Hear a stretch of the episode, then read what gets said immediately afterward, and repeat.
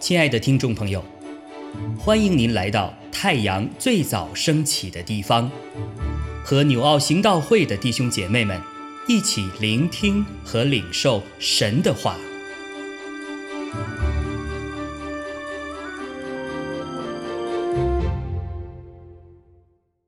箴言三章一到十节，我儿，不要忘记我的法则。你心要遵守我的诫命，因为他必将长久的日子、生命的年数与平安加给你。不可使慈爱、诚实离开你，要系在你镜像上，刻在你心板上。这样，你必在神和世人眼前蒙恩宠，有聪明。你要专心仰赖耶和华，不可倚靠自己的聪明，在你一切所行的事上都要认定他，他必指引你的路。不要自以为有智慧，要敬畏耶和华，远离恶事，这便医治你的肚脐，滋润你的白骨。你要以财物。和一切出熟的土产尊荣耶和华，这样你的仓房必充满有余，你的酒榨有新酒盈溢。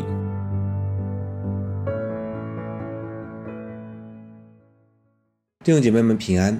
今天早上我们的 Q T 经文是在箴言书的三章一到十节，在今天的这一段箴言中，父亲继续对儿子说话。在这一段话里面，我们看到父亲对他的孩子做出了四项承诺。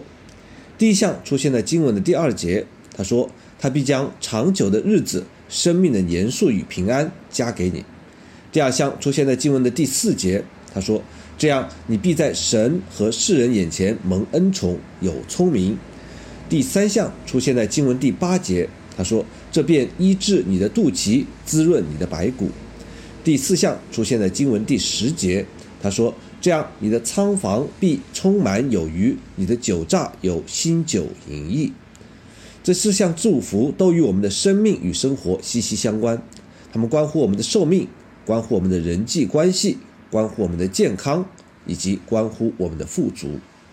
显然，这四项祝福都是我们想要的，但却又是很多人求而不得的，因为每一项祝福的灵道。都有它必要的前提。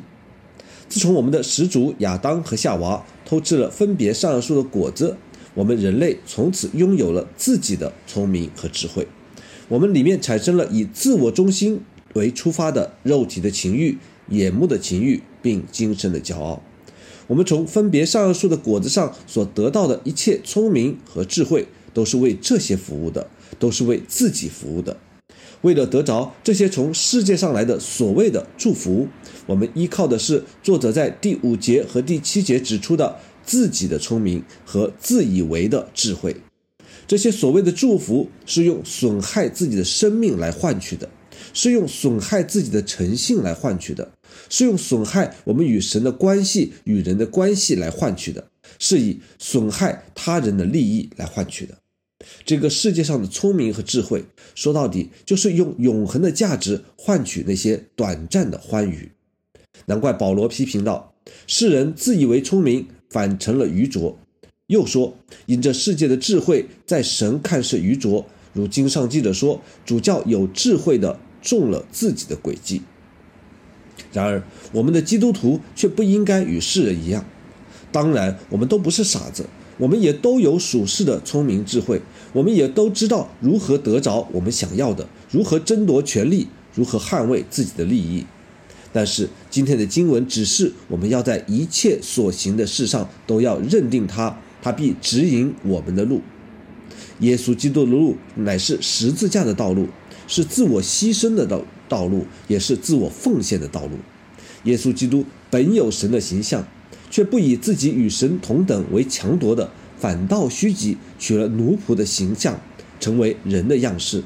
既有人的样子，就自己卑微，存心顺服，以至于死，且死在十字架上。耶稣基督，他曾有无数的机会，也有全然的能力，可以选择从十字架上下来，直接彰显他的权柄、荣耀和能力。但是他却为了我们的好处而甘心忍受一切的羞辱、鞭打和审判。所以说，十字架的道理，在那灭亡的人为愚拙，在我们得救的人却为神的大能。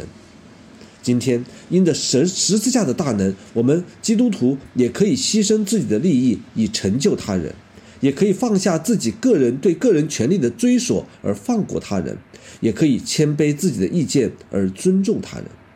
正如保罗所说：“我愿意你们在善上聪明，在恶上愚拙，这是真正的聪明和智慧，也必得着真正属天的恩惠和永恒的祝福。如果你也如此相信的话。”请与我一同说，阿门。